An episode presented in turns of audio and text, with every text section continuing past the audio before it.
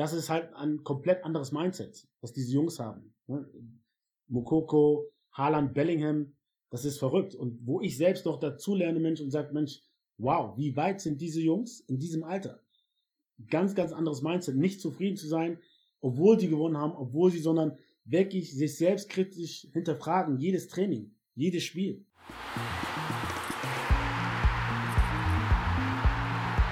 Hallo und herzlich willkommen hier zum Mindgame Fußball Podcast. Mein Name ist Christoph und hier Fußballern dabei, alles was innen steckt, auf den Fußballplatz zu bringen, ohne dass sie dabei den Spaß verlieren. Und jetzt und hier habe ich wieder einen großartigen Gast mit dabei, und zwar den Otto Ado. Otto war selber als Fußballprofi aktiv, auch als Trainer aktiv, schon einerseits bei Ghana auch mal tätig gewesen und vor allen Dingen auch beim BVB, bei Dortmund, dort als Talente-Trainer, hat dort schon einige Talente begleitet auf dem Weg in Richtung Profifußball, dort Fuß fassen zu können.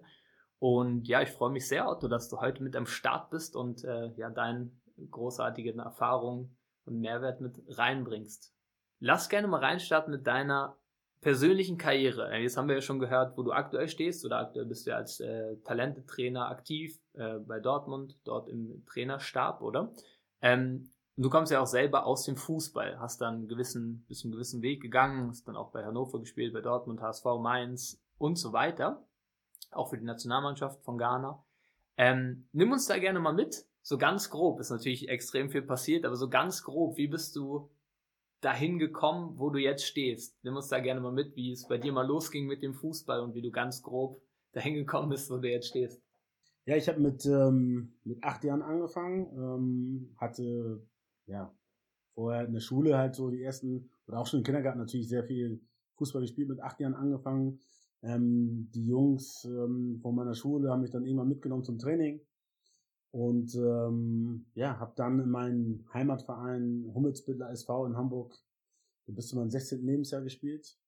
Ähm, bin dann zum, zum HSV gewechselt. Äh, wir hatten halt, ich hatte das Glück, dass wir mit dem ja, damaligen Jugendverein Hummelsbill SV, dass wir immer in der höchsten Liga gespielt hatten und ich sah dann auch keinen Grund für mich jetzt irgendwie frühzeitig zu wechseln. Ähm, bin dann aber zum HSV gegangen. Ähm, hatte vorher auch immer mit ein Jahr oder ein Jahrgang Älteren gespielt. Äh, bin dann zum HSV gegangen, in meinem, meinem eigenen Jahrgang. Und ähm, ja, habe dann eigentlich, oder wir hatten eigentlich eine vernünftige Saison, aber ich wurde dann im, im älteren Jahrgang, also es gab einen jüngeren Jahrgang A-Jugend und einen älteren Jahrgang und im älteren Jahrgang wurde mir schon, ja, so gesagt, dass es viele neue Spieler kommen und dass ich eventuell nicht spielen würde. Und für mich war es halt immer das Wichtigste zu spielen. Ähm, egal wo, aber spielen, äh, das war für mich wichtig. Und dann äh, bin ich von da zum Bramfeld SV äh, gegangen, weil ähm, ich da auf jeden Fall die Möglichkeit hatte zu spielen. Das war damals die A-Jugend Oberliga, war die höchste Spielklasse in der A-Jugend. Und ähm, bin danach zum VfL 93 gewechselt. Ähm, ähm, das war meine erste Herrenstation. Ähm, habe damals in der, in der Oberliga ge gespielt. Das wurde dann umbenannt in die Regionalliga dann später. Das war dann die dritthöchste Spielklasse damals. Ähm, habe da drei Jahre gespielt. Ähm, ähm, damals ähm, war ich ähm, ja zugegebenermaßen auch körperlich noch sehr, sehr schwach, ähm, sehr dünn. Ähm, das war auch der Grund, warum ich dann beim HSV wohl nicht übernommen wurde. Ähm, hatte damals, also ich, mein, der damalige Trainer Rudi Tagus, ehemaliger Torwart, oder eine Torwartlegende, sag ich mal, und das dann äh, später dann nochmal erklärt und sich entschuldigt, weil ich dann später Profi geworden bin und ich habe gesagt, du Rudi, alles okay, kein Problem. Also für mich war es halt, wie gesagt, wichtig zu spielen und er war ehrlich mit mir und das war wichtig für mich und äh, ähm, ja, ich ähm, habe mich dann, ja, so ab dem 16. Lebensjahr bin ich dann halt auch, ähm, was das Wachstum angeht, auch nochmal ein bisschen in die Höhe geschossen, ähm, gehörte eigentlich eher immer zu den kleineren Spielern und habe dann auch äh, körperlich zugelegt und ähm, habe dann die Chance bekommen, ähm, vom VfL 93 äh, zu Hannover 96 zu gehen. Hannover 96 ist damals abgestiegen aus der zweiten Bundesliga in die dritte Liga. Und äh, der damalige äh, sportliche Leiter oder Sportdirektor Franz Gerber, der kannte mich noch von seiner Zeit aus Celle. Wir haben mit Celle, äh, wir haben mit VfL 93 häufig gegen Celle gespielt und er ist zu Hannover 96 gewechselt. Und ich hatte das Glück, dass er mich kannte und gesagt hat, Mensch, ähm, Otto, ähm, willst du nicht äh, nach Hannover kommen? Und ähm, ja, wir sind dann mit Hannover aufgestiegen im zweiten Jahr in die zweite Bundesliga, hatten da auch ein super Jahr in der zweiten Bundesliga, sind dann, glaube ich, im ersten Jahr gleich knapp Vierter geworden, haben knapp den Aufstieg verpasst. Ähm, wir hatten aber eine gute Saison gespielt, so dass ich, aber auch viele andere junge Spieler, die bei Hannover 96 waren, dann Angebote bekommen hatten. Ich hatte dann unter anderem auch das Angebot von, von Dortmund bekommen und ähm, habe mich dann für Dortmund entschieden und ähm, ja, habe da dann sechs Jahre gespielt. Bin dann nochmal nach Mainz gegangen, zwei Jahre danach, hatte in Dortmund sehr, sehr viele Verletzungen und ähm, ja, bin in meinem letzten Jahr war ich dann nochmal beim HSV, sollte als eigentlich als älterer Spieler ähm, für die zweite Mannschaft ähm, kommen, war ich dann halt auch da ähm, und bin dann über Zufälle, weil sehr, sehr viele Verletzte dann bei der ersten Mannschaft waren, ähm, durfte ich dann auch da nochmal mittrainieren und auch spielen und ähm, ja, das war so mein, mein, mein Karriereweg als Spieler. Ähm, ähm, danach, ähm, nach ja, mehreren Verletzungen am Knie, ähm, muss ich dann, ich glaube, mit 33 aufhören. Hab dann aber vom HSV die Möglichkeit ähm, bekommen, ähm, durch einen damaligen ehemaligen Mitspieler, Michael Schröder, der auch beim bei VfL 93 war. Das ist halt das Gute beim Fußball, man, man knüpft viele Kontakte, ähm, lernt viele Leute kennen und der war beim HSV. Und der hatte dann die Idee, ähm, ähm, nachdem eine Position frei wurde in der A-Jugend, ob ich nicht Co-Trainer werden wollen würde bei der, bei der, bei der A-Jugend, bei der U19-Mannschaft. Ähm, ich war mir als Spieler noch nicht ganz so sicher, was ich nach meiner Karriere mache. Ähm, hatte einen Anschlussvertrag beim HSV, dass ich ähm, ja im, im Scouting arbeite, war dann auch äh, die ersten Monate als äh, nachdem ich aufgehört hatte im Scouting unterwegs gewesen. Und ähm, wie gesagt dann kam die die Möglichkeit als Co-Trainer bei der U19 mitzuwirken. Und ja das hat mir sehr sehr gut gefallen. Und äh, ich bin dann nach einem Jahr Cheftrainer geworden, weil mein damaliger Cheftrainer ähm, Zona Üsal dann hochgezogen wurde zu U23. Ähm, sollte dann bei der U23 beim HSV mit Rodolfo Casoso ähm, zusammen ähm, arbeiten. Und ich habe dann äh, nach, ja, nach einem halben Jahr, glaube ich, dann die A-Jugend übernommen als Cheftrainer 19 und ähm, ja, bin dann so dann ins Trainerdasein gerutscht. Mm, super spannend. Danke dir da schon mal fürs Mitnehmen. Auch mega spannend, wie dein Karriereweg verlaufen ist. Also dass ja auch äh, eben du jetzt, wie du beschrieben hast, aufgrund von körperlicher, körperlichen Themen, physischen Themen, dann mal, sage ich mal, aussortiert wirst in Anführungsstrichen oder gesagt bekommen hast, dass du nicht so viel spielen wirst, du dich aber für die Spielzeit entschieden hast, oder? Dann gewechselt bist und dann so deinen Weg gemacht hast, also auch im Profibereich. Auch sehr spannend, äh, wie du zum Trainer-Dasein gekommen bist. Ähm, nimm uns da gerne mal weiter mit eben. Das sind wir an dem Punkt, wo du ja dann äh, beim HSV äh, Cheftrainer geworden bist. Jetzt bist du ja mittlerweile als Talentetrainer tätig. Gehen wir später auch noch äh, darauf ein, was das äh, genau ist, oder? Ähm, wie hat sich das da entwickelt? Also ich gehe jetzt mal davon aus, wir werden es ja gleich noch, definieren, der Talentetrainer ist nicht unbedingt der, der bei der ganzen Mannschaft vor, vor der Mannschaft steht und die Ansprache macht und was auch immer so, äh, sondern eher jemand, der auf ja, einzelne Spieler eingehen kann, oder? Wie bist du dazu gekommen und was begeistert dich daran, vielleicht eher auch einzelne Spieler zu begleiten auf ihrem Weg? Wie ich dazu gekommen bin. Also hm, ich hatte ja vorhin schon erwähnt, dass ich äh, U19-Trainer war beim HSV und ähm, ja, mein Ziel als Trainer war es schon immer, den, den, den Jungs zu helfen, ihnen in ihrer Entwicklung zu helfen. Ähm, ich habe auch immer versucht, die Spieler, wo ich der Meinung war, dass sie schon halt auch, auch körperlich und, und geistig bereit waren, vielleicht bei der ersten äh, mitzutrainieren oder dort anzukommen. Ähm, ich habe das Gespräch gesucht mit dem U23-Trainer, mit dem Profitrainer, um Spieler dann auch äh, dorthin anzubieten, ähm, die meines Erachtens die Qualität haben, äh, sich dort durchzusetzen. Ähm, und habe dann in meiner Zeit auch gemerkt, dass ja, dass, dass so ein bisschen die Verbindung fehlte, dass Spieler, die dann oben beim Profitraining waren, ähm, dass da ein bisschen Zeit fehlte, sich auch vielleicht intensiver sich mit ihnen zu beschäftigen.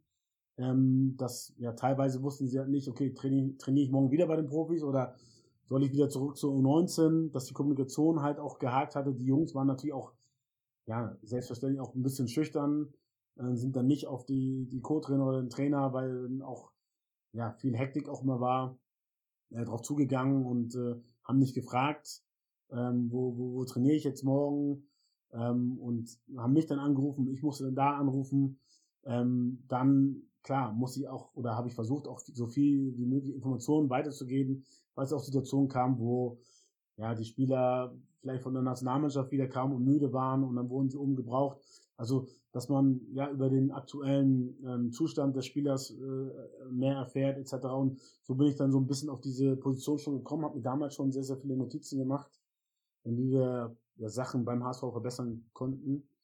Ähm, nachdem es dann für mich nicht weiterging beim HSV und ich dann äh, nach Dänemark gewechselt bin, äh, zum FC Nordschelland, ähm, als Co-Trainer ähm, äh, bei der ersten Mannschaft ähm, äh, und ich ja auch mit sehr, sehr vielen jungen Spielern dort zu tun hatte, aber auch relativ viel Zeit hatte, weil ich ohne Familie dort war, ähm, habe ich dann sehr, sehr viele Dinge zu Papier gebracht und dann habe ich für mich ähm, sozusagen diese, diese, diese ja, Position oder dieses Positionsprofil erschaffen für diese Position, mir dann ausgemalt, wie das, ich sag mal, wie das perfekte äh, Zusammenspiel wäre in einer Position mit Trainern, mit Spielern. Ähm, habe mir dann so ein Konzept äh, runtergeschrieben, auch oft nochmal umgeschrieben und bin dann, als ich dann ja voll und ganz überzeugt war von davon, damit auch an andere Vereine herangetreten, wie zum Beispiel auch Mönchengladbach. Die fanden das äh, Konzept super. Dann hatte er mehrere Gespräche mit, mit Max Eberl, mit Dieter Hecking auch, mit ähm, Steffen Korell. Ähm, und ähm, ja, wir hatten uns dreimal getroffen und dann war für, für sie klar, das ist eine richtig gute Idee. Ähm, ähm, ja, weil, weil Gladbach auch ein Verein ist, der natürlich sehr, sehr gerne ähm, ähm Spieler, Jugendspieler auch gerne integriert und ähm, ähm, für sie hat es sehr, sehr, sehr viel Sinn gemacht, wenn man Spieler ähm, aus der Jugend natürlich in die erste Mannschaft äh, bringt, der ja eine hohe Identifikation mit dem Verein natürlich mit sich bringt, ähm, der dann auch natürlich auch kostengünstiger ist und wenn er sich gut entwickelt, den man dann vielleicht vielleicht verkaufen kann, ähm, hat sich das für sie sehr sehr erschlossen, ähm, mir diese Chance zu geben ähm, äh, als äh, Talentetrainer, als Trainer für den Übergangsbereich. Und ähm, ja, da bin ich natürlich sehr, sehr dankbar, auch heute noch, ähm, dass sie mir diese Chance gegeben haben. Und ähm, ja, so, ähm, das waren so meine ersten Schritte als Talentetrainer in, in, im Profibereich. Yes, dann bist du ja zu Dortmund gegangen, also nach Gladbach, oder? In, in, in dieser Position.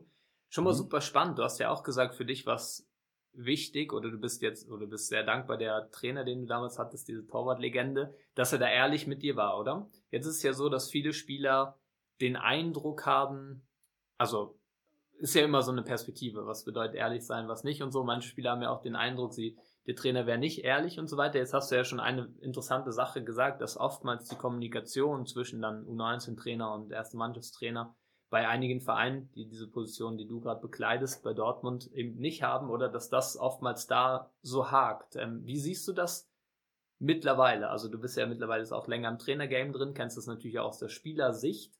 Ähm, für die Jungs, die den Eindruck haben, oftmals so, ja, der Trainer, der setzt nicht auf, der spricht nicht mit mir und so weiter. Wie siehst du das mittlerweile, weil du ja beide Seiten kennst? Also würdest du sagen, die, die Trainer geben schon alles, nur halt die Strukturen sind manchmal nicht geschaffen, dass dann zu wenig Gespräche stattfinden und so mit den jungen Spielern oder wie ist da so mittlerweile deine Perspektive drauf, auf diesen Faktor? Ja, das ist, das ist auch wieder komplex, weil natürlich die Trainer unterschiedlich sind, die Spieler sind unterschiedlich, die, ähm, die Spieler haben eine unterschiedliche Aufgabe, ähm, Auffassungsgabe ähm, ähm, der eine braucht mehr Gespräche und auch mehr Feedback, der andere braucht weniger. Ähm, ähm, manchmal stimmt auch dann vielleicht die Chemie nicht, ähm, dass der Spieler vielleicht mit der Art und Weise des Trainers nicht klarkommt. Also es gibt äh, so viele verschiedene Szenarien, das ist dann schwierig, das zu verallgemeinern. Aber ähm, grundsätzlich ist es schon nicht einfach für einen Trainer, ähm, weil natürlich ähm, hat er die Spieler für einen, in Anführungsstrichen, begrenzten Zeitraum am Tag da. Die, die Spieler selber haben sehr viel zu tun mit Schule, haben eigene äh, Interessen, Freunde etc., Freundinnen.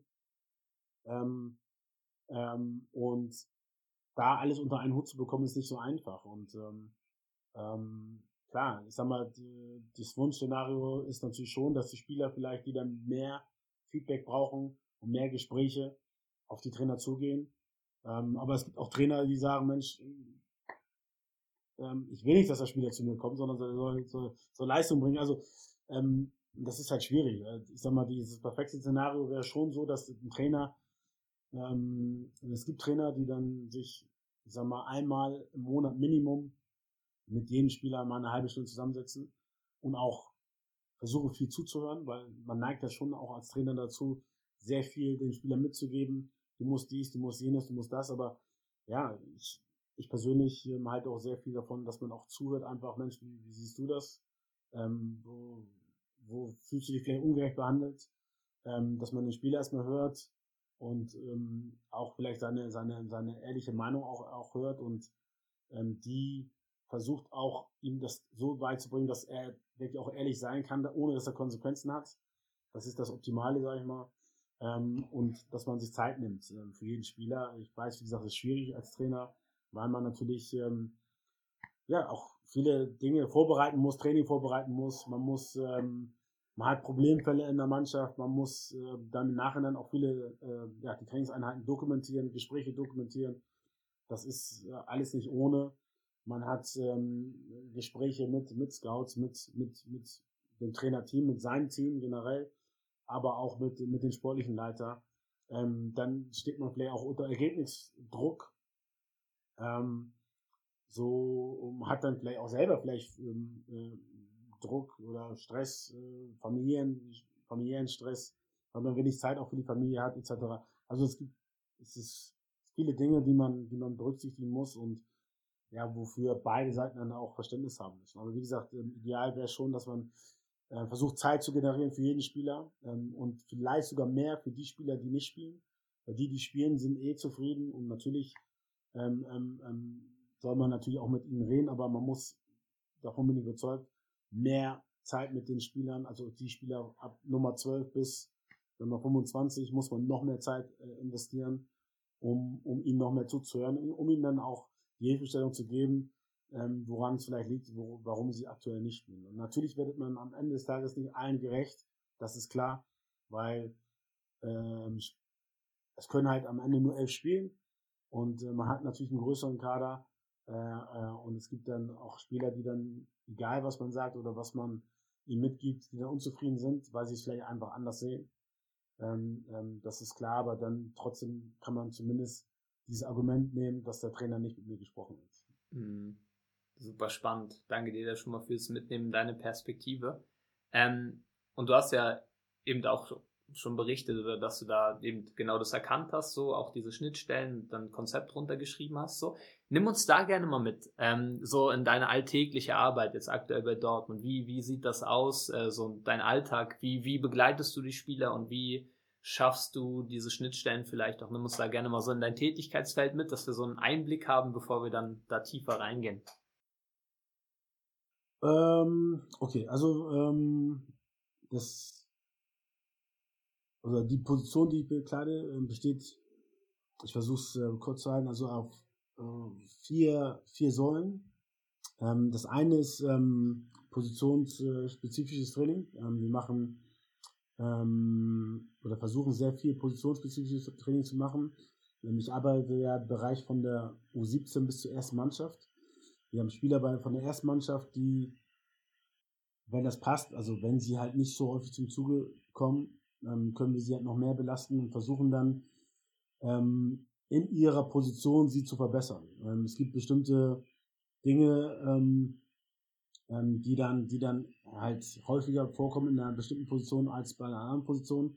Und an die versuchen, äh, versuchen wir zu arbeiten. Insbesondere an den äh, Dingen, äh, womit die Spieler Probleme haben, ähm, um gewisse ja, Prozesse auch zu automatisieren, wo sie, wo sie im Spiel häufig viel Zeit verlieren, ähm, ähm, noch viel zu viel drüber nachdenken und mit diesem Training versuchen wir eine gewisse ja, Erfahrung zu generieren und eine gewisse Wiederholungszahl auch zu generieren.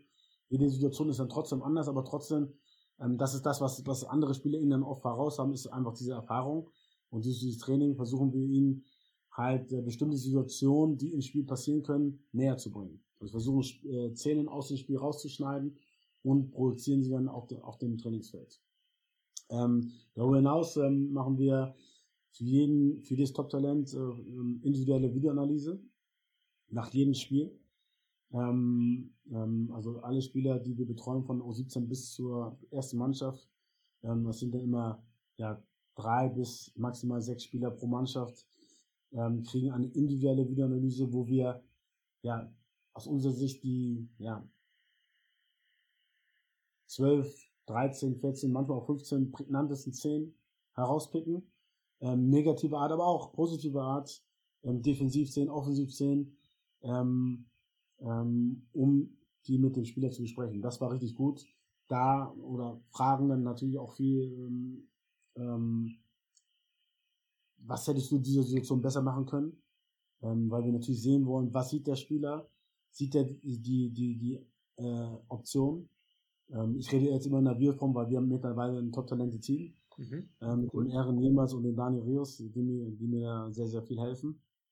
Ähm, ja, und dann geht's natürlich auch, ähm, was ganz, ganz wichtig ist, natürlich dann die, ja, diese Organisation und ähm, die, das Management. Ähm, ähm, wir versuchen uns mit jedem Spieler auch einmal im Monat außerhalb des Trainingsgeländes zu treffen.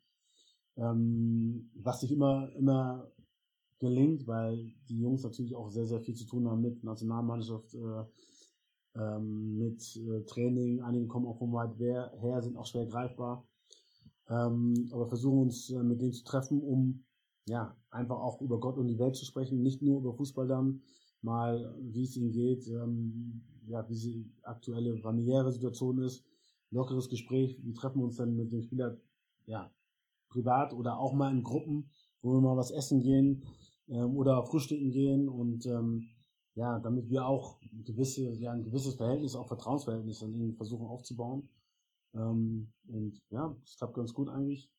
Ähm, und der nächste Punkt oder der, der letzte Punkt wäre dann halt, was ich schon eben gerade angesprochen habe, ähm, die Organisation und das, das Management, weil wir natürlich schon gucken muss, insbesondere im U19, U23 Profibereich, ähm, wer spielt wann wo. Ähm, wir haben Spieler, ähm, die dann auch schon äh, ihren Jahrgang überspringen und dann ein Jahr höher spielen oder äh, Spieler bei der ersten Mannschaft, äh, die dann nicht so zum Zuge kommen. Ähm, und da müssen wir gucken, wann spielt die U23, ähm, wann können wir die, die Spieler ähm, runterschicken. Worst-Case-Szenario wäre, ähm, U23 spielt am Samstag, erste Mannschaft spielt am Sonntag. Der Spieler trainiert bei der ersten Mannschaft Samstag und ist dann am Sonntag nicht im Kader und äh, ähm, hat dann nicht die Chance, äh, über 90 Minuten zu spielen oder generell zu spielen. Und in diesem Fall ist es halt so, dass ich dann auch immer eng dran bin bei der ersten Mannschaft ähm, äh, und dann schon ab Donnerstag frage, wie sieht die, wie sieht's tendenziell aus? Ähm, ähm, sieht das den Trainer der ersten Mannschaft frei, in diesem Fall Edin Terzic, ähm, spielt, hat derjenige eine Chance im, im Kader der ersten Mannschaft zu rutschen oder sieht es eher schlecht aus und selbst wenn er da reinrutscht, ähm, wie vielleicht in den letzten zwei, drei Wochen, hat er eine Chance zu spielen, eine realistische Chance zu spielen. Und wenn wir dann sehen, dass jemand in zwei, drei Wochen nicht gespielt hat und ähm, der aber Spielpraxis braucht, dann, dann schicken wir ihn dann schon am Freitag vielleicht zum Abschlusstraining der U23-Mannschaft, damit er da Samstag spielen kann. Also und, und da müssen wir dann halt alle Trainingseinheiten, alle ähm, Spiele, die am Wochenende sind, äh, im Blick haben, damit wir ähm, so gut es geht ähm, Spielzeiten generieren für die Mannschaft, äh, für die Spieler ähm, der ersten Mannschaft oder auch der der zweiten Mannschaft, wenn die schon noch in der U90 spielen können oder für U17 Spieler, die bei der U90 schon dabei sind, die dann aber aus unterschiedlichen Gründen vielleicht dann doch nicht vielleicht spielen und dann vielleicht bei der U17 spielen können. Dass wir das alles im Blick haben, dass wir mit den Trainern in Austausch sind und dass wir äh, gucken, dass ähm, die Jungs ähm, so viel wie möglich spielen. Wow. Jetzt kommt die Komplexität auch nochmal äh, gut raus, so mit den vier Säulen. Super spannend, ähm, dass so positionsspezifische Training äh, etwas Wichtiges ist, um die Erfahrung schon frühzeitig aufzubauen, dass es dann mal kein Faktor sein kann, dass jemand sagt, boah, du bist aber unerfahren. Dann äh, die Videoanalyse, das äh, persönliche Gespräch oder und die Koordination zwischen den Mannschaften. Mega spannend. Wir haben ja im Vorgespräch schon äh, über eine Sache gesprochen, wo du mir gesagt hast, dir auch sehr wichtig, was auch äh, absolut verständlich ist. So, da bin ich mal gespannt. Du hast ja eben, ich habe es jetzt schon gehört, so deine Perspektive darauf, die ich auch teilen kann auf jeden Fall. Wie siehst du mittlerweile den Profibereich und den Sprung in den Profibereich? Weil was ja klar ist, oder, dass äh, die allerwenigsten bis ganz oben ankommen, wir begrenzte Plätze haben. Das ist ja das Ding. Wir haben Millionen an Kindern, die anfangen Fußball zu spielen, Freude haben und irgendwann äh, ja, wird auch von den Eltern so gesagt, man spürt, wie dann immer mehr die Ellenbogen ausgefahren werden hier und da und am Ende des Tages ist dann trotzdem so, dass es begrenzte Plätze ganz oben gibt, oder? Wie siehst du mittlerweile so diesen Bereich Profifußball? Also auch wenn äh, jemand, äh, ein Junge, ein Mädchen sagt, hey, mein Traum ist Profifußballer, Profi, Profifußballerin zu werden, so. Ähm, wie ist so deine Perspektive darauf? Du hast vorhin was Interessantes erzählt mit den Kann-Talenten und ähm, die, die man nicht verhindern kann und so weiter. Äh, nimm uns da gerne mal mit, weil ich glaube, das ist echt eine spannende Perspektive auch mhm. für alle Jungs und Mädels, die zuhören. Ähm, ja, es gibt ja, ähm, ja zum Glück auch ähm, wissenschaftliche Ergebnisse.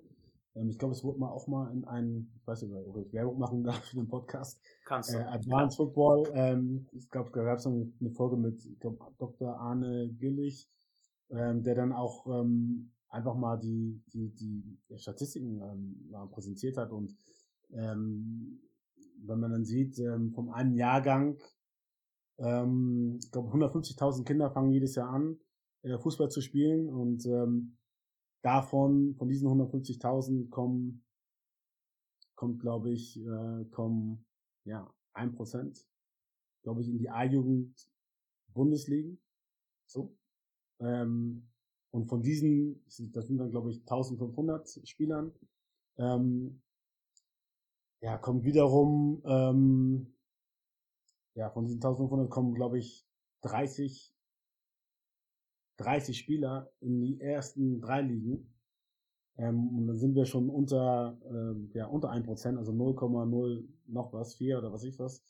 Ähm, dass, dass die Chance einfach sehr, sehr gering ist, Profi Fußballer zu werden. Und, und dann gibt es da noch, und sagen wir von diesen 40, 30 Spielern sind vielleicht acht so gut, wo man sagt, okay, ist egal welcher Trainer da ist, die, die werden sowieso Profis. Ähm, aber dann sind dann vielleicht irgendwie, ja, 22 von diesen 30 ähm, Spielern, wo man sagt, die können Profi werden und müssen aber nicht. Und dann gibt es dann auch andere, die, die dahinter anklopfen, wo man, wo, ja, die dann genauso auf, diese, auf demselben Level sind. Da geht's dann, braucht man auch manchmal ein bisschen Glück, dass man ich sag mal, zum richtigen Zeit an, an, richtigen, an richtigen Ort ist, weil es gibt natürlich Trainer, die auf eine bestimmte Art und Weise Fußball zu spielen stehen. Und wenn deine Art und Weise dann darüber mit einstimmt äh, mit dem Trainer, dann ist es natürlich einfacher für dich ähm, als Spieler. Und dann ähm, gibt aber trotzdem noch, noch, noch so viele andere Sachen. Es ist natürlich sehr, sehr komplex, ähm, weil wie, wie, wie gehst du selber mit, mit Rückschlägen um, wie ja, wie, wie bereitest du dich vor oder schaffst du selber die höchstmögliche mögliche Wahrscheinlichkeit, dass du dich nicht verletzt? Ähm, hast du genügend Schlaf? Wie ist deine Ernährung? Etc. Also es gibt so viele Sachen. Wie ist denn generell deine Erziehung? Wie gehst du mit, mit, mit, mit, mit, ja, mit, auch mit positiven ähm, Entwicklungen um? Ja? Und einige neigen dann auch darüber, dann vielleicht ja, zu, zu überdrehen. Ähm, ähm, also es gibt so viele, wie gesagt, so viele Faktoren, die einen daran hindern können. Und das ist halt sehr, sehr schwer. Und deswegen ist für mich einfach ähm, wichtig, auch den Spielern generell mitzugeben, was der Fußball auch über diesen ja, Profi werden auch, auch generell mitgeben kann. Ähm, dass man eine gewisse Struktur bekommt, dass man diszipliniert ist, dass man generell Sport macht, ähm, dass man natürlich Ziele und Träume hat, aber, ähm, aber sich äh, trotzdem auch vielleicht auch gerade von der schulischen Seite auch ein anderes Standbein aufbauen kann und ähm, ähm, ähm, und dass es dann auch nach dem Fußball auch ein Leben danach gibt. Ähm, und äh, je höher, was, je höher die Qualifikation ist, die man denn im schulischen Leben hat, desto besser natürlich auch, auch, auch da, dafür. Und deswegen ist es ja extrem wichtig, auch, auch bei uns, bei Borussia Dortmund, dass wir dieses ganzheitliche sehen und nicht nur ähm, Richtung Profi arbeiten, sondern halt auch alle äh, möglichen ja, Szenarien auch, auch aufzeigen und äh, den Jungs klar klarstellen. Und, und dennoch ist es natürlich möglich, Profi zu werden. Und äh, dennoch wollen wir natürlich keine, keine Träume irgendwie äh, zerplatzen, weil es einfach möglich ist. Und der aktuelle Leistungsstand halt aktuell ist und sich so viel auch ändern kann. Also wie gesagt, bei mir war es ja auch so, dass ich jetzt nicht irgendwie direkt über den HSV, obwohl ich beim HSV war, Ähm, ich wurde nicht, nicht übernommen in die zweite Mannschaft und ähm, trotzdem bin ich dann Profi geworden. Also es gibt dann halt auch, auch andere Wege und manchmal muss man leider auch irgendwie äh, vielleicht so Rückschläge durchmachen, um dann irgendwie nochmal ein Stück weit mehr aus sich herauszuholen, um das dann zu schaffen. Also da gibt's die, die verrücktesten Wege und verrücktesten Geschichten ähm, und auch Entwicklungen. Also weil, wie gesagt, ich war bis zu meinem 16. Lebensjahr, würde ich immer zu einem der kleinsten in meiner Mannschaft und auf einmal bin ich dann, habe ich dann so einen Wachstumsschub gemacht und äh, bin größer geworden und auch, auch kräftiger geworden und ja, also da kann sich so viel immer ändern und da ist nie irgendwas in Stein gemeißelt und ja, man kann selber natürlich einfach die Wahrscheinlichkeit dafür erhöhen, dass man es schafft, aber wie gesagt, ähm, sollte dann auch immer diesen Plan B noch meines Erachtens äh, im, im, im Blick haben. Hm, super wichtig und super spannend. Und bevor wir vielleicht darüber sprechen, wie man aus deiner Perspektive mit deinen Erfahrungen vielleicht auch die Chancen maximieren kann, oder? Äh, lass uns da gerne mal noch darauf eingehen. Du hast ja schon gesagt, du bist für die U17 bis äh, zur ersten Mannschaft zuständig und es gibt pro Mannschaft im Schnitt drei bis sechs Spieler, die zu diesem Top-Talente-Team gehören. Ne? Ist ja auch klar, dass es nicht alle sein können, ne? völlig logisch. Und auch da ist ja wieder so, dass eben dann auch ein Großteil der Spieler nicht zum Top-Talent-Team gehört. Ne? Und uns trotzdem Borussia Dortmund so. Es gibt ja natürlich auch noch andere Vereine, die in der U19 Regionalliga spielen, in der Verbandsliga oder was auch immer. Ne? Was ist so deine Message, ähm, die du den Jungs mitgeben kannst? Auch das ist natürlich komplex, wir haben verschiedene Bereiche so, ähm, aber da kannst du uns ja vielleicht mal mitnehmen, wenn jetzt so ein, kann ja auch bei euch mal sein, jemand ist im Talente-Team und dann ist das im nächsten Jahr vielleicht nicht. Was ist so die Message, die du diesen Jungs dann mitgibst, äh, auch auf ihrem weiteren Weg so? Ja, ich glaube, ähm, das unabhängig jetzt vom Fußball, wenn man jetzt auch, auch andere Sportikonen hört oder sich deren Biografien an, anhört, ist es schon so ein bisschen dieses, ja, auch gerade das zu machen, was man halt nicht so gern mag. Ne? Ähm, das ist dann halt häufig der Grund, warum man nicht so gut daran, drin, daran ist. Wenn jetzt jemand, ich sag mal, ein Beispiel, ein Stürmer, der sehr gerne schießt und sehr gut schießt, den brauche ich dann nicht unbedingt zu sagen, pass auf, gehen wir nochmal raus und schießen wir nochmal extra, das macht er sowieso gern. So, ich muss ihn dann schon sagen, pass auf, die Sachen, die er nicht so gut kann, das sind die Sachen, die er halt nicht so häufig macht. Ähm, und daran muss er halt arbeiten. So, und, und das sind dann meistens die, die, die, die Dinge, die einem nicht so liegen. Ähm, und deswegen ist man da halt nicht so gut drin. Und, gerade an dem muss man halt arbeiten. Das ist dann halt unangenehm vielleicht oft. Ähm, man macht es nicht gerne, aber es sind genau die Dinge, an denen man arbeiten muss, um diesen letzten Schritt zu schaffen. Weil oft, und das habe ich gemerkt, ist es halt so, dass die, die Trainer dann auch in der ersten Mannschaft dann sehen, okay, die sehen, die wissen, was kann der, okay, ja. Ähm, ähm, die, die, diese Waffe, die er hat, die relativiert sich dann auch häufig in der ersten Mannschaft, weil die Qualität einfach brutal hoch ist. Weil die anderen das auch können dann quasi meistens. Äh, genau, und dann geht's halt auch darum, okay, das kann er aber noch nicht so gut und das macht er noch nicht so gut und äh, der ist da technisch vielleicht noch nicht so gut oder er setzt seinen Körper noch nicht so gut ein, was er vielleicht dann auch noch nicht gelernt hat, weil das das erste Mal ist, dass er im Herrenbereich ist und das in viel, viel körperbetont äh, gespielt wird und dann muss er halt daran arbeiten. Und da geht's dann gar nicht unbedingt darum, wie wie, ja, wie, wie, wie körperlich man ist, sondern, oder wie, wie, wessen, oder wie die Körperstruktur von einem ist, sondern wie setze ich meinen Körper ein? Wann, wann setze ich meinen Körper ein und äh, wie ist das Timing? Ähm, und wie ist die Situation gerade? Muss ich jetzt meinen Körper einsetzen oder nicht? Oder muss ich jetzt vielleicht, ähm, vielleicht mehr achten, wo sind die Räume, in, welchen, in, äh, in denen ich mich bewegen kann? Und das ja, ist sehr, sehr komplex, aber ähm, ja, man muss ja, sehr, sehr viel arbeiten an den Sachen, die man halt nicht gut kann und auch viel arbeiten an den Sachen, die man nicht so gerne arbeitet. Ja, und äh, der eine läuft nicht so gern, muss dann daran arbeiten, der andere, ähm, ja, äh, weiß ich, ähm, spielt nur mit seinem starken Fuß, muss vielleicht dann auch an, ähm, und der starke Fuß ist dann nicht so überragend stark, dass er nicht an den linken vielleicht arbeiten muss, wenn, wenn, er, sehr, wenn er Rechtsfuß ist, sondern muss dann da auch noch arbeiten. Weil unter Drucksituationen ähm, muss man halt schnell sein und äh, da hat man nicht so die Zeit, um sich vielleicht den Ball nochmal auf rechts zu legen oder wie auch immer, da muss das auch, dieser Pass dann mit links dann auch geklappen. Und ähm, ähm, es geht halt sehr, sehr schnell alles im Fußball und ähm, äh, um schneller zu sein, muss man halt einfach ähm, ja, variabel sein und äh, ähm, nicht zu sehr vielleicht fixiert sein auf, auf, auf diese eine Stärke.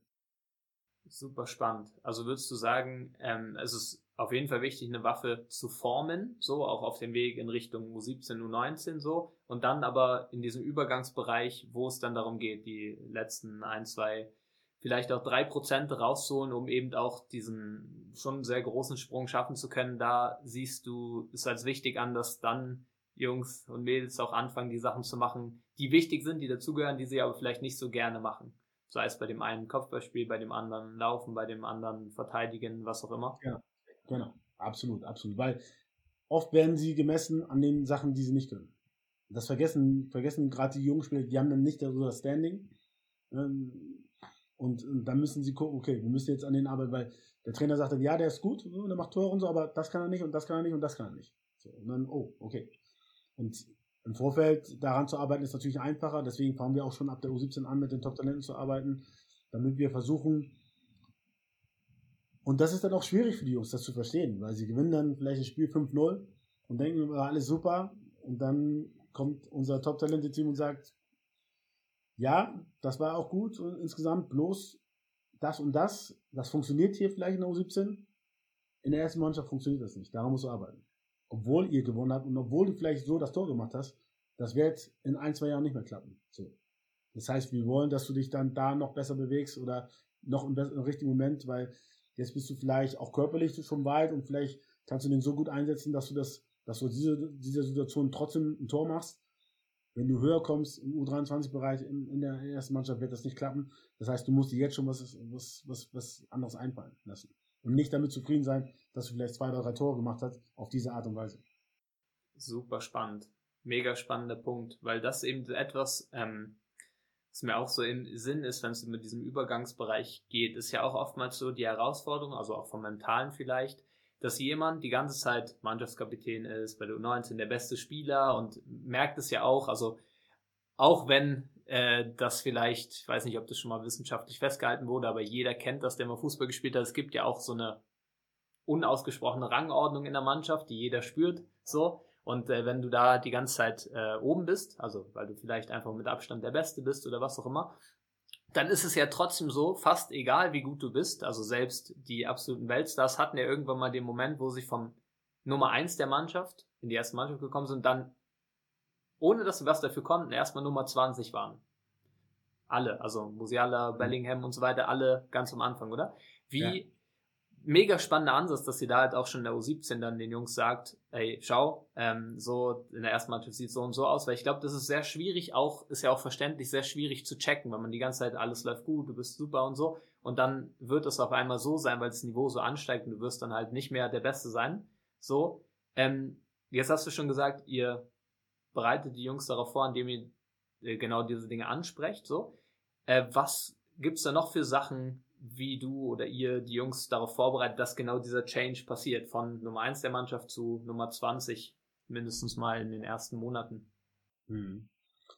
Ähm, ja, nun, wir, es, es, ist schwierig, weil wir versuchen sie natürlich äh, auch mental darauf vorzubereiten. Ähm, trotzdem ist es immer noch was anderes, wenn man dann in der Situation ist. Also, weil viele sind eigentlich darauf vorbereitet, weil wir darüber sprechen mit ihnen. Und, und, und dennoch ist es dann so, dann kommen Spieler in die U23 oder in die erste Mannschaft und spielen nicht. Und das ist dann ein Riesenschock.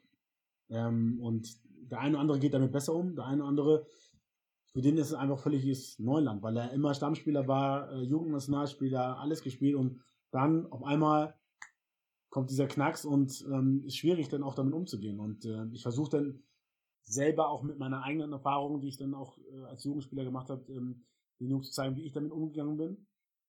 Ähm, und ja, dass das, wo, worüber man auch im Vorfeld schon gesprochen hat, dass es jetzt eingetreten ist und dass es halt auch keinen klaren Zeitplan gibt. Also ich kann Ihnen dann nicht sagen, pass auf, übernächste Woche spielst du bei der S-Bahn. Das kann auch mal ein Jahr dauern. Und ähm, dass die allermeisten da durch mussten. Ja, und man versucht dann auch Beispiele zu finden, ob das jetzt ein Bellingham war oder ein, der jetzt auch nicht jedes Spiel von Anfang an gespielt hat, äh, als er neu war mit 16. Ähm, das klar, aber äh, man versucht Beispiele zu finden und denen auch klar zu machen, das ist ein Stück weit normal.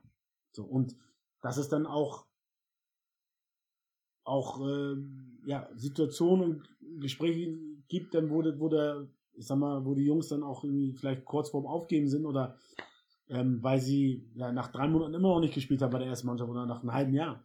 Das ist dann auch völlig normal.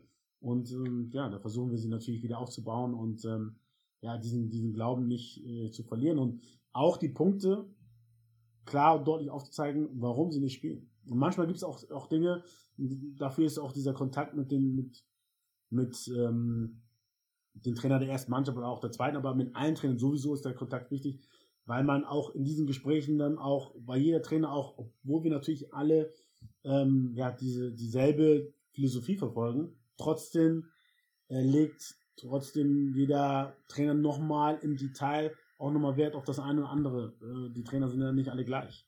Und diese Dinge kriegt man dann auch in Gesprächen mit und die versucht man dann auch den Spielern dann ein Stück weit weiterzugeben.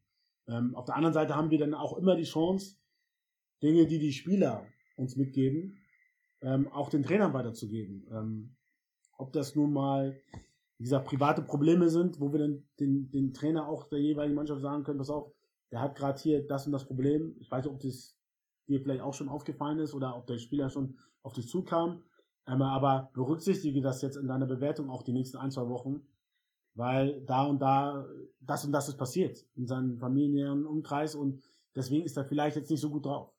So, da, diese Chance haben wir und für uns ist natürlich auch dieser Austausch mit den Trainern wichtig, weil wir oder weil in unserer individuellen Analyse nach dem Spiel ähm, auch kein Blatt Papier zwischen uns und den Trainern passen sollte. Und deswegen ist dieses Gespräch nach dem Spiel mit den jeweiligen Trainern von der U19, U17, U23 auch sehr, sehr wichtig, damit die Trainer wissen, was wir am nächsten Tag mit den Spielern besprechen. Ähm, ähm, und wenn das nicht klar ist, treffen wir uns sogar sehr, sehr früh morgens am nächsten Tag mit dem Trainer und gehen dann auch die Zehn nochmal durch, ähm, wenn er vielleicht irgendwas anderes gesehen hat, äh, dass wir da Hand in Hand arbeiten. Mega. Mega. Was ich so geil finde, also einfach so geil rauszuhören, dass eben bei euch auch mit deiner Stelle probiert wird, alles bestmöglich, ich nenne es jetzt mal sachlich zu halten, so nach dem Motto, hey, daran darfst du arbeiten, daran darfst du arbeiten. Oftmals ist es ja so von der Spielerperspektive, viele haben ja so das Gefühl, oder kriege ich auch die Rückmeldung vielleicht auch im semi-professionellen Bereich, dass der Trainer dann sagt, auf die Frage, warum spiele ich nicht so, ja, Bauchgefühl oder ja, du musst nur dranbleiben, das sind ja immer Aus Aussagen, da kann ein Spieler nicht viel mit anfangen, oder? Also, weil er hat nichts Konkretes, wo er jetzt sagen kann, okay, gut, dann laufe ich halt nochmal ein bisschen mehr oder dann schieße ich halt mal aus der zweiten Reihe und dann wird es schon mäßig. Ähm, deswegen so cool, dass ihr das habt, dass du halt konkret sagen kannst, schau, ähm, ja, jetzt in dem Fall der Edin, achtet mehr darauf, da kannst du noch ein bisschen und so und so.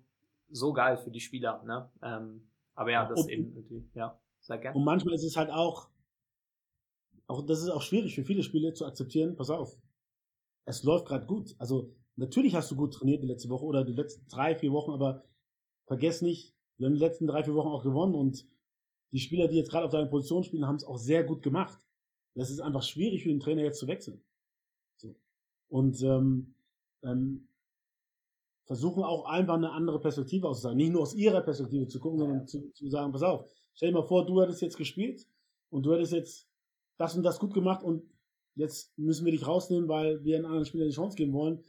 So, also, und dann geht es aber auch trotzdem auch Hoffnung zu machen, weil wir natürlich viele Spiele haben, gerade bei der ersten Mannschaft, wo wir dann halt auch international spielen und englische Wochen haben etc., auch, aber auch mit unseren ähm, Jugendmannschaften oder U19, wo wir Youth League Spiele haben, dass es auch schnell gehen kann und dass auch so eine super Trainingsleistung einfach dazu führen kann, dass der Trainer sagt, Mensch, okay, da braucht man eine Pause. Der hat jetzt drei Spiele hintereinander gemacht und wir haben jetzt wieder eine englische Woche und wir rotieren jetzt auch mal. Und dann hast du dir das auch verdient. Und ähm, viele denken dann halt auch, sie haben mal eine Woche gut trainiert und jetzt muss ich spielen. Aber es hängt nicht nur von der eigenen Leistung ab, sondern auch von der Leistung anderen, ne? von den, der anderen Spieler. Und das vergessen auch viele Spieler. Voll.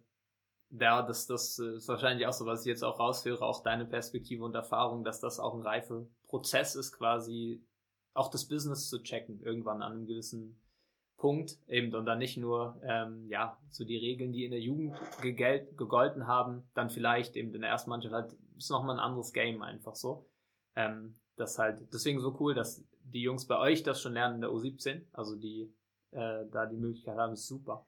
Mhm. Ähm, mega viele spannende Themen. ich glaube, das, was wahrscheinlich äh, eben jeden, alle Jungs und Mädels auch natürlich noch interessiert, auch wenn es sehr schwer ist, ich weiß, wir haben im Vorgespräch auch schon darüber gesprochen, ähm, eben, du hast ja da auch schon eine super Erfahrung gemacht, hast ja Spieler begleitet wie Mokoku, Ansgar Knauf, Jude Bellingham, Rainer Sancho, was auch immer, könnte man alle sehr viele nennen. Ähm, und du hast auch schon gesagt, das ist natürlich absolut komplex. Jetzt haben wir davor schon darüber gesprochen, das, was man machen kann aus Spielerperspektive, egal wo du gerade stehst. Bei, bei dir, Otto, war es ja auch so, es war mal ein Punkt, da wurde deine Leistung bewertet, okay, ist noch nicht körperlich stark genug, dann nicht weitergekommen, dann hast du weiter, dich weiterentwickelt, dann ging's so. Ähm, was würdest du sagen, was erkennst du bei diesen Jungs, wo die wir jetzt alle kennen, weil sie jetzt auf der Bühne oder Fußballbühne Fuß gefasst haben, oder? Was würdest du sagen, auch wenn es vielleicht nicht so einfach ist, was sind so Grundsachen, Basics, die du bei allen erkennst, wo du sagst, diese Sachen, diese fünf bis zehn Stück braucht es auf jeden Fall, wenn du wirklich mal oben ankommen möchtest. Was sind so Sachen, die du da erkennst aus deiner Erfahrung? Wenn es die gibt. Mhm. Wenn es die gibt. Ja, ja, es ist sehr, sehr schwierig. Ähm,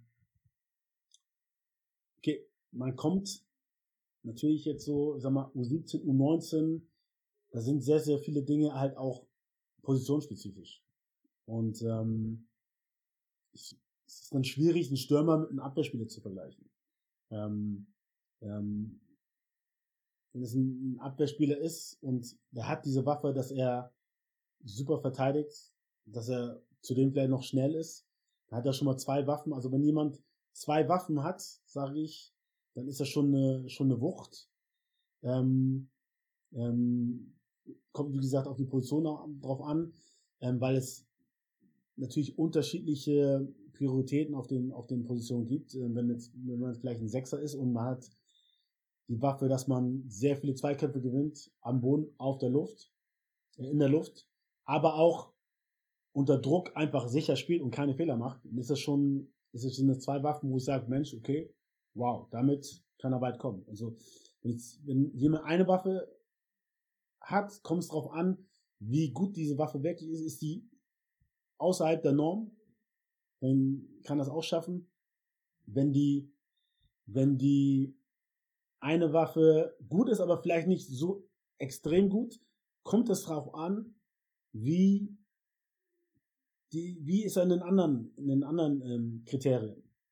Also wenn man jetzt in diesen vier Feldern ist, ich sag mal, ähm, Athletik, Technik, Taktik und ähm, mental. Und wenn man da in diesen, und das ist ja, also Taktik ist ja, ne, da gibt es Offensivtaktik, Defensivtaktik, ähm, da gibt es ja, in diesen Feldern gibt es ja noch sehr viele Unterpunkte. Aber wenn man wirklich zwei Waffen hat in, in diesen vier Feldern, wenn man zwei richtig gut ist, dann kommt natürlich auch auf die Position drauf an, aber dann sollte man das eigentlich, hat man sehr, sehr hohe Chancen, das zu schaffen. Und dann geht es halt darum auch, wenn man nur eine in Anführungsstrichen Waffe hat, nur eine, in Anführungsstrichen, wie schlecht ist man in den, in den anderen? Also, was viele unterschätzen, man guckt natürlich immer, wie gut, wie gut bist du oder was ist dein Peak, aber die Frage, die sich viele auch stellen müssen, ist, wie schlecht bin ich an meinem schlechten Tag? Bin ich an meinem schlechten, das ist der Unterschied auch zu vielen Profis. Ich sag mal, ein äh, Marco Reus, der hier oben ist, ist an seinem schlechtesten Tag vielleicht hier bei 50 Prozent. Ein junger Spieler, der vielleicht auch an einem guten Tag sogar, Mensch, vielleicht ist er so gut im Training wie Marco Reus, aber an seinem schlechten Tag ist er hier unten. Ähm, das macht nochmal einen riesen Unterschied. Ne? Und diese Frage sollten sich mehr stellen. Wie schlecht bin ich wirklich an meinem schlechten Tag? Wenn ich an meinem schlechten Tag ganz weit unten bin, dann ist es halt brutal schwierig. Auch für die, für die Trainer, für die es dann halt auch um, manchmal um, um ihre Existenz, um, ob sie rausgeschmissen werden oder nicht, geht schwierig, äh, diese Spieler zu stützen, die einfach ein, ja, eine hohe, sehr hohe Range haben und sehr stark fallen halt, was ein Stück weit normal ist für junge Spieler. Ja, und, und das, da muss man gucken, dass man an einem schlechten Tag vielleicht nicht bei Null ist, sondern vielleicht bei 40, 50 Prozent. Hm, mega spannend. So geile Punkte. Also würdest du sagen, ist ja auch ein mentales Thema, zumindest aus meiner Perspektive, die Konstanz, dass das auf jeden Fall etwas ist, was enorm wichtig ist auch, also so wie du gesagt hast, super spannende Perspektive, wie schlecht bist du an deinem schlechtesten Tag, dass das bestmöglich eben nicht Vollkatastrophe ist, sondern so, dass du da auch dann trotzdem mitspielen kannst. Ähm, ja, vielleicht dann unauffällig an diesem Tag, aber halt trotzdem mitspielen kannst und nicht Spiele vielleicht verloren gehen aufgrund dessen, dass du halt einen Ausfall hast in diesem Moment. Absolut. Absolut, genau. genau. Das musste ich als Spieler auch lernen. Ich habe immer sehr gerne gedribbelt und musste dann aber auch, auch merken, okay, wenn ich, wenn es mal nicht so viel läuft oder wenn mir die Räume nicht so gegeben werden, dann will ich, dann kann ich es vielleicht auch nicht forcieren in dem Moment, weil ich meiner Mannschaft schade, wenn ich Bälle verliere und wir jedes Mal äh, äh, Angriffe gegen uns bekommen. Ähm, und, und, das muss man dann lernen. Ne? Wann kann ich was machen? Ähm, in welchem System kann ich vielleicht oder gegen aus welchem System und gegen welches System kann ich vielleicht in dem Moment mehr machen. Und, und da versuchen wir die Jungs auch weiterzubringen, dass sie, dass sie erkennen, okay, was spielen wir, was spielt der Gegner? Ist das eingetreten, was der Trainer vielleicht erhofft hat und uns auch vorbereitet, oder kommt was ganz anderes? Weil manchmal überlegt sich der, der Trainer auf der anderen Seite natürlich auch was anderes und dann ergeben sich andere Räume. Und ich muss mich im Vorfeld damit auseinandersetzen, damit ich nicht so viel Zeit verschwende, um, um im Spiel dann darüber nachzudenken oder nicht verstehe, warum was nicht klappt. Ähm, und, und darüber unterhalten wir uns auch mit den Spielern und versuchen sie auch darauf vorzubereiten, dass sie erkennen, okay, die spielen gerade in dem System und jedes System hat Lücken. Und man muss halt auch, wenn man sich gut vorbereitet, weiß man, welche Lücken in welchem System äh, äh, äh, existieren. Jetzt wird es nochmal noch mal klarer, warum positionsspezifisch und warum Videoanalyse mit den Jungs. Ne, wenn du sagst, das sind aus deiner Sicht zwei Faktoren einfach, die gegeben sein müssen, um eben oder dürfen, um eben dann auch, also mir kommt da immer dieser Spruch in den Kopf so und sagt ja auch, Erfolg ist, wenn die Vorbereitung auf die Gelegenheit trifft. Wenn du gut genug bist und dann auch äh, zur richtigen Zeit am richtigen Ort, wird die Gelegenheit kommen. Mhm. Nur die Frage ist, wie gut bist du darauf vorbereitet? Und das ist ja genau das, was du, was ihr macht, oder ab der U17, ähm, dass die Jungs halt auf diese Eventualitäten vorbereitet sind, weil ja eben auch der Wert natürlich nochmal ein anderer ist. Also ich sag mal so, auch wenn es ein bisschen komisch klingt, aber wenn in der selbst in der U19, wo jetzt bei euch in der Youth League am Start ist und so, wenn da halt ein Spiel verloren geht, ist natürlich nicht geil, aber ist natürlich was ganz anderes, als wenn in der ersten Mannschaft irgendwie, wo es darum geht, ähm, ja, vielleicht auch in Richtung Titel irgendwas, da halt ein Spiel verloren geht, ne? Wie du sagst, halt, weil vielleicht dann jemand äh, es noch nicht gemeistert hat, die Konstanz so zu halten, dass er auf dem richtigen Niveau ist, auch wenn es mal der Tag nicht so optimal ist vielleicht. Mega spannend. Mega spannend. Ich glaube, also ich glaube generell, Otto, es wären noch extrem viele Punkte, die wir ansprechen könnten. Ich mhm. mag gerne mit dir oder komm, komm jetzt schon zu einer Abschlussfrage, die ich aber auch sehr spannend finde, weil du ja auch beides kennst, jetzt mit deiner Erfahrung, wo du die Spieler begleitest, aber auch selber ja Profi warst und ja das auch erfahren hast, wie es ist, da mal aussortiert zu werden, trotzdem dran zu bleiben und so weiter. Wenn du jetzt mit deiner Erfahrung, mit allem, was du gelernt hast, gesehen hast, dein 16-jähriges Ich treffen würdest, oder? Und du hast genau Zeit, um dir selbst drei Tipps mitzugeben. Was wären diese drei Tipps, die du dir, deinem 16-jährigen Ich, selbst mitgegeben hättest, eben äh, ja, auf deinem damaligen Weg in Richtung Profifußball? Ähm, das erste erstmal selber zu erkennen, welche Stärken und Schwächen ich habe. Ähm, dann was es bedeutet, Profi zu sein. Also dieses Ganze, das heißt diszipliniert, weil man, auch wo man, wo man, wo ich jung war, 16 dann, ich habe ich hab schon auf viel verzichtet, aber ich hätte auch noch mehr verzichten können. Und damit ich vielleicht mehr Schlaf habe, dass ich die, oder Ernährung war für mich nie ein Thema irgendwie. Natürlich habe ich es gehört und zugehört und so, aber am Ende habe ich trotzdem nur das gegessen, was ich wollte. Ähm, und vielleicht habe ich mich deswegen auch so verletzt. Ich weiß es nicht, aber ich, ähm, damit würde ich äh, anders umgehen. Ähm, und ähm, das letzte wäre, ähm, ja, dass ich mich auch noch mehr mit System befasse. Ähm, ähm, und ähm, ich glaube, das ist ein großes Plus und das ist auch die Denke natürlich die Trainer dann auch auch haben oder auch haben sollten, sage ich mal so, dass ich dass ich weiß, also es ist eigentlich wie Schach, wenn der Trainer das macht, dann mache ich das.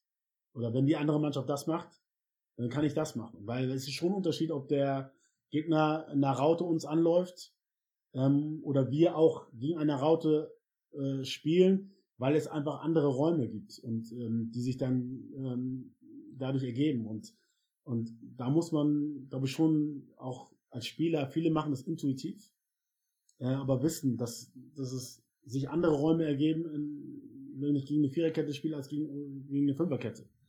Ähm, oder gegen eine Dreierkette, weil die Fünferkette auch hoch anläuft auf den Außen. Also es gibt so viele unterschiedliche Systeme, aber auch die Auslegung der Systeme ist wichtig und das, da muss man als Spieler schon einen Sinn für haben, oder sollte man, weil die Interpretation ähm, der Systeme natürlich von den einzelnen Gegnern auch nochmal anders ist.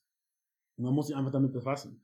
Weil, wenn man das weiß, hat man einfach einen, einen riesigen Vorteil, weil man weiß, was kommt, weil man weiß, was passiert und weil man weiß, wo die Schwächen sind. Und das ist ein riesiger Vorteil. Und das, wenn ich das könnte, würde ich das meinen damaligen 16-jährigen äh, äh, ähm, äh, Double auf jeden Fall sagen. Und ähm, der würde dann anders damit äh, arbeiten und wissen, ähm, ähm, vielleicht wie er besser oder noch schneller einfach äh, in bessere Situationen kommt.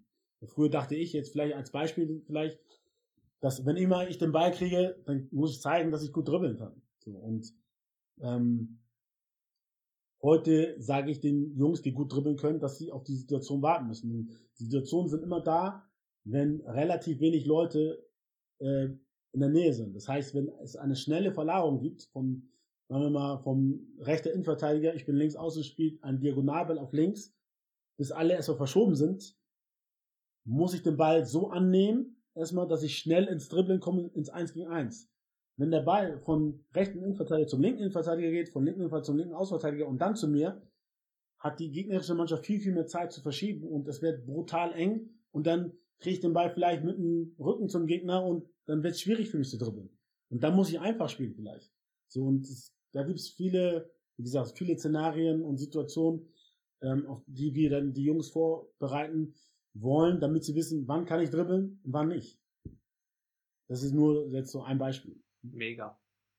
Super, super spannend. Das ist tatsächlich etwas, was ich auch, also ich würde sagen, so noch nie äh, gehört habe, was absolut Sinn macht, dass äh, die Spieler, wenn sie oben ankommen wollen, auch, ich nenne es jetzt mal, eine Art halber Trainer werden dürfen, um zu checken, diese Systeme gibt's, das kann ich, gibt es, dagegen kann ich das machen. Und man erkennt daher auch nochmal, dass eben natürlich in der Denkweise Grundvoraussetzung ist, dass du gut Fußball spielen kannst, dass du mit Situationen umgehen kannst. So, und dann ist das noch vielleicht auch ein wertvolles i-Tüpfelchen, ähm, was du auch erkennst oder erkannt hast, auch bei den anderen Jungs, die du begleitest, was dann eben die 1, 2, 3 Prozente nochmal rausholt, wo dann auch äh, ein junger Spieler Spiele entscheiden werden kann, wo man dann ja sagt, oh ja, der ist noch so, ähm, wie wird immer gesagt, so, so, ja, so locker mit Leichtigkeit und hier und da, ne, dass das dann auch zum Tragen kommt. Ähm, Mega spannend. Danke dir, Otto, dafür fürs, fürs Mitnehmen. Danke dir generell auch für deine Expertise, für das, was du reingegeben hast. Mega spannend. Ich glaube, da kann jeder, äh, der hier gerade zugehört hat, was für sich mitnehmen. Super wertvoll. Ähm, Gibt es für dich noch eine Sache, die wir noch nicht besprochen haben, wo du sagst, hey, das ist aber auch noch wichtig, das sollten wir noch reinbringen? Ähm, Fällt mir gerade ein, ja. ähm, also es gibt so viele Sachen, aber ein, ich würde gerne eine, eine Sache erzählen, wo, also, also weil ich ja auch natürlich jeden Tag irgendwie lerne ähm, und auch von Spielern lerne. Ähm, und eine Sache, die ich jetzt so von Spielern wie das ist Mokoko oder auch, sag mal, ex, ganz extrem Erling Haaland, da würde ich gerne einfach eine Geschichte erzählen. Ähm, wir hatten ein Trainingsspiel und ähm, ich glaube, da war 19, hat alle drei Tore gemacht im Trainingsspiel. Seine Mannschaft hat 3-0 gewonnen. Und er geht rein in die Kabine oder er, na, das Training ist zu Ende und er ist sauer. Er ist sauer, obwohl er drei Tore gemacht hat.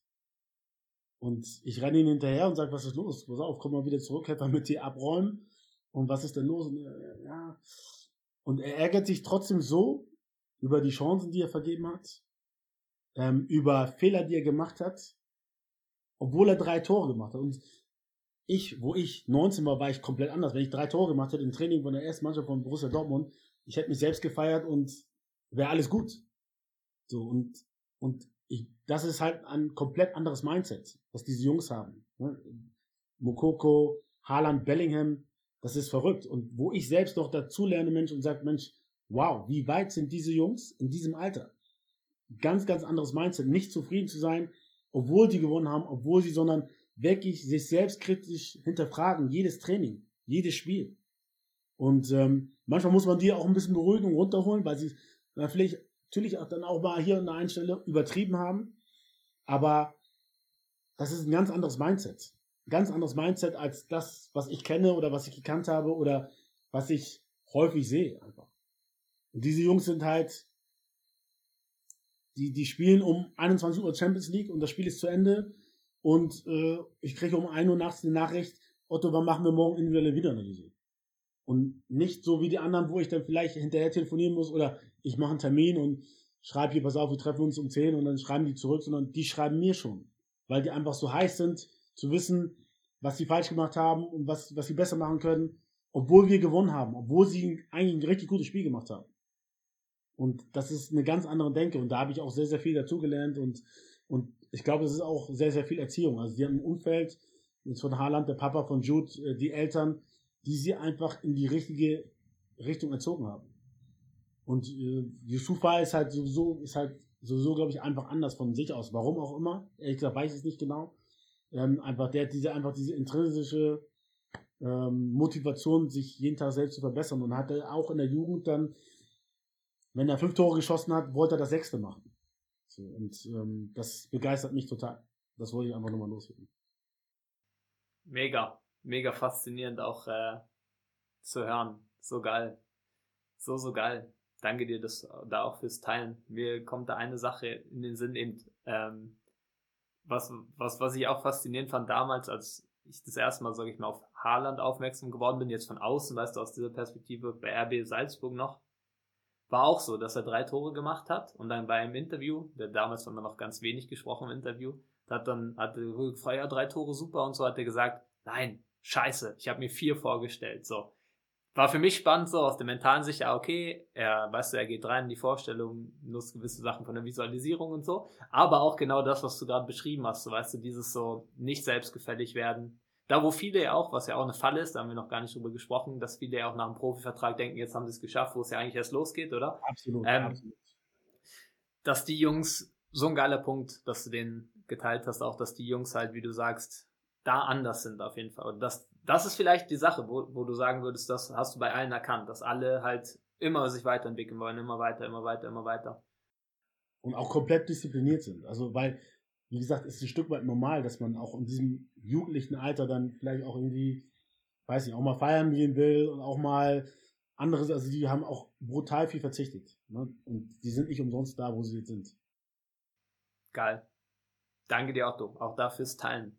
Ähm, für alle, die äh, jetzt zugehört haben und sehr geil fanden, de, äh, der auch äh, den Mehrwert erkannt haben, so, äh, wo können dich die Leute finden? Also so, gibt es irgendwo etwas, wo man dich verfolgen kann, wo es immer mal auch einen Input gibt, so, äh, oder einfach ins Stadion kommen, äh, die Spiele schauen, was würdest du sagen, Otto?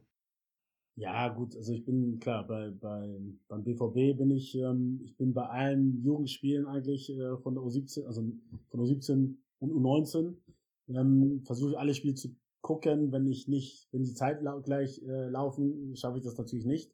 Ähm, ähm, ansonsten, ja, äh, äh, klar habe ich auch äh, äh, ähm, hier und da mal Auftritte. Ähm, versuche mich da hier und da natürlich auch mal zu engagieren, das ist klar.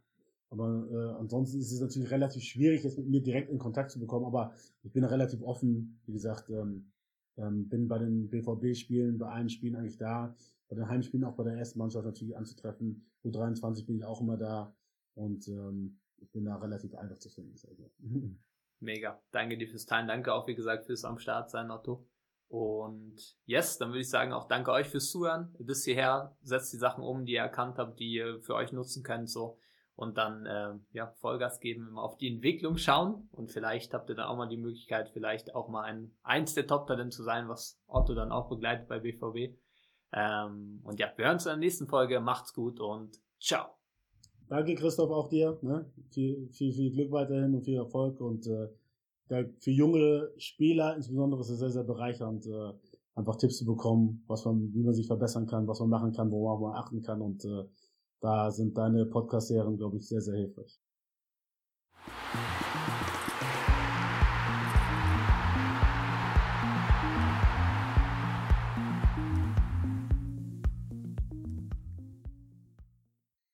Die Frage, die sich viele auch stellen müssen, ist, wie schlecht bin ich an meinem schlechten Tag? Bin ich an meinem schlechten, das ist der Unterschied auch zu vielen Profis. Ich sag mal, ein äh, Marco Reus, der hier oben ist, ist an seinem schlechtesten Tag vielleicht hier bei 50 Prozent. Ein junger Spieler, der vielleicht auch an einem guten Tag sogar, Mensch, vielleicht ist er so gut im Training wie Marco Reus, aber an seinem schlechten Tag ist er hier unten. Ähm, das macht nochmal einen riesen Unterschied. Yes, was eine Podcast-Folge. Danke nochmal für den Input an Otto Addo. Und ihr habt es gerade gehört. Die Frage ist, wie schlecht bist du an deinem schlechtesten Tag oder anders formuliert, wie gut bist du an deinem schlechtesten Tag? Also es geht ums Thema Konstanz. Konstanz ist ein absolut mentales Thema. Wenn du ähm, ja auch bestmöglich mal an einem nicht so guten Tag von dir trotzdem deine Topleistung bestmöglich bringen möchtest, um so eben auch die Chancen erhöhen zu können, tatsächlich das Beste aus deiner Karriere zu machen, da hast du natürlich die Möglichkeit, ähm, dich da begleiten zu lassen. Auch von uns, von Football Leverage, kannst du gerne mal schauen. Unter diesem Podcast findest du einen Link, kannst dich bewerben für ein kostenfreies Beratungsgespräch und dann können wir gemeinsam schauen, wie wir dich bestmöglich unterstützen können, dass auch du an deinem schlechtesten Tag, wenn du nicht so optimal drauf bist, trotzdem bestmöglich deine Leistung bringen kannst, um so konstant und am Start zu sein. Yes, wir hören uns in der nächsten Folge. Mach's gut und ciao.